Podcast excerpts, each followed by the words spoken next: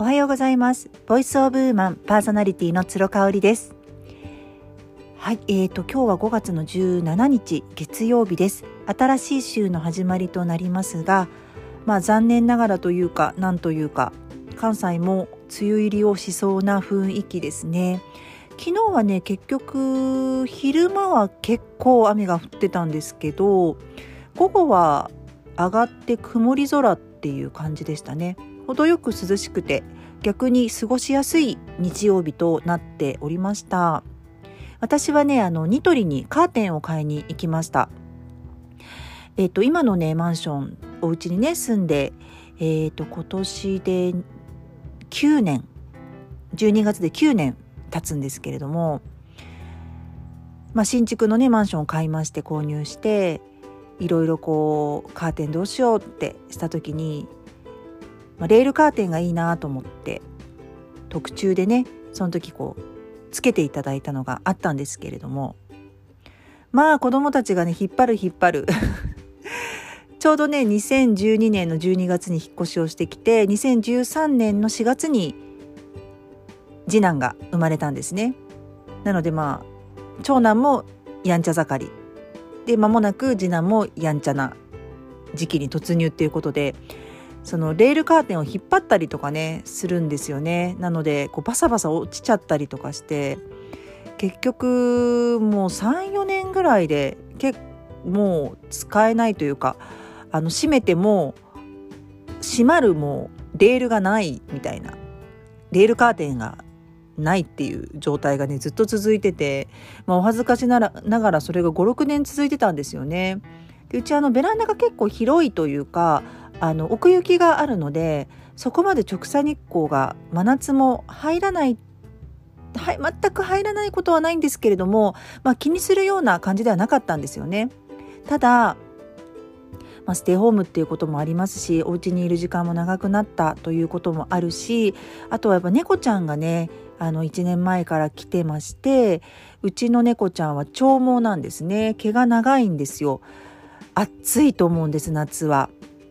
なので、まあ、猫ちゃんのことをね今猫ちゃんファーストなので私の人生。あの夏に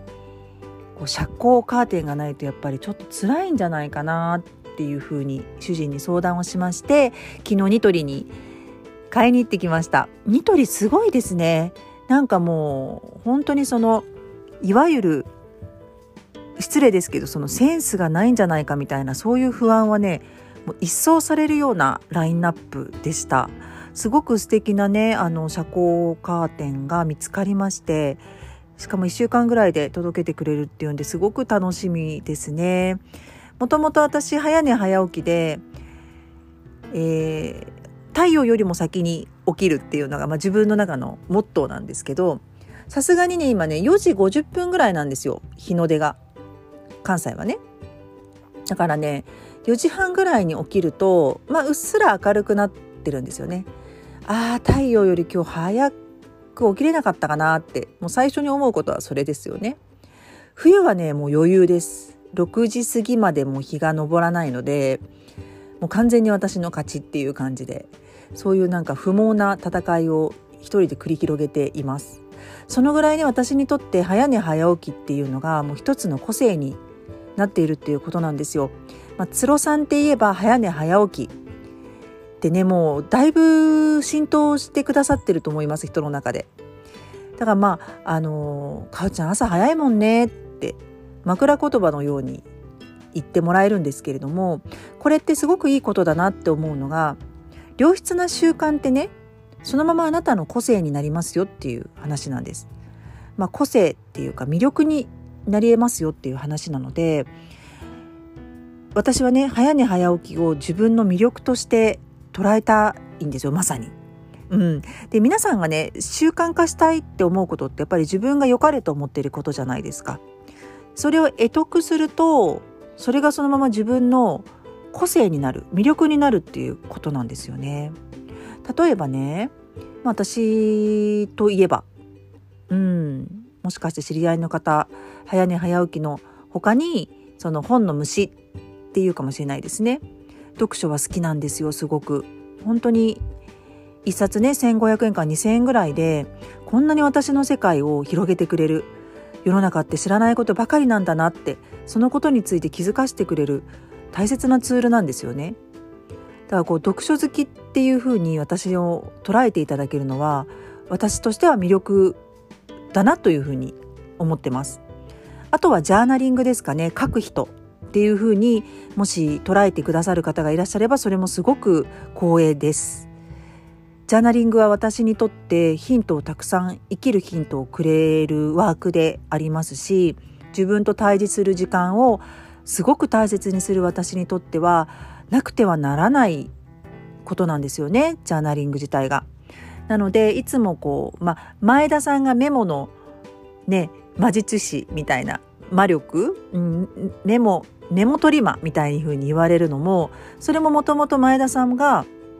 自分の魅力はメモを取ることって思ってなくても習慣化したからなんですよねそのメモを取ることっていうの。だからこそ彼の個性になってるし魅力になってるし、まあ、代名詞になってるっていう言い方もできると思います。なので良質な習慣を身につけるってやっぱりね副産物多いんですよ。うん損することは絶対ない本当メリットだらけだなっていうふうに思いますのでうんなんかご自身でね今年はこの習慣身につけたいなこれを習慣化したいなって思うことがあったら是非ねこう集中してやってみてほしいなっていうふうに思います。もう最近ファスティングの話ばっかりになっちゃってますけどファスティングに関しても10年間私はもうやりたくても無理無理ってもうその葛藤の中で10年間過ごしてきてたんですよね。ただ今回5月の新月に始めて、うん、ちょうど昨日でファスティング自体は終わって月火で回復食っていう感じになるんですけれどもああもうこれは本当に一生続けたい。その強度のね差こそあれ一日断食とかね、うん、今回みたいにがっつりやらずとも半日デトックスとか半日ファスティングとかっていうのはもう習慣化したいなっていうふうにもうピーンと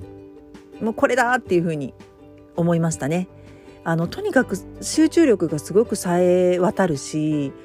うん、あの昨日もお話ししたんですけどねやっぱその飢餓に慣れてくると空腹に慣れてくると人ってね本当になぎのように心が穏やかになるんですよね。良質な生活習慣をごめんなさい噛んでばっかりで良質な習慣を身につけたい大きな理由って何ですかね？私はやっぱりねそのなぎのような穏やかな心で毎日過ごしたいだからこそ早寝早起きをするルーティンをあのきちんと自分の中で持っておくっていうのがあるんですよね。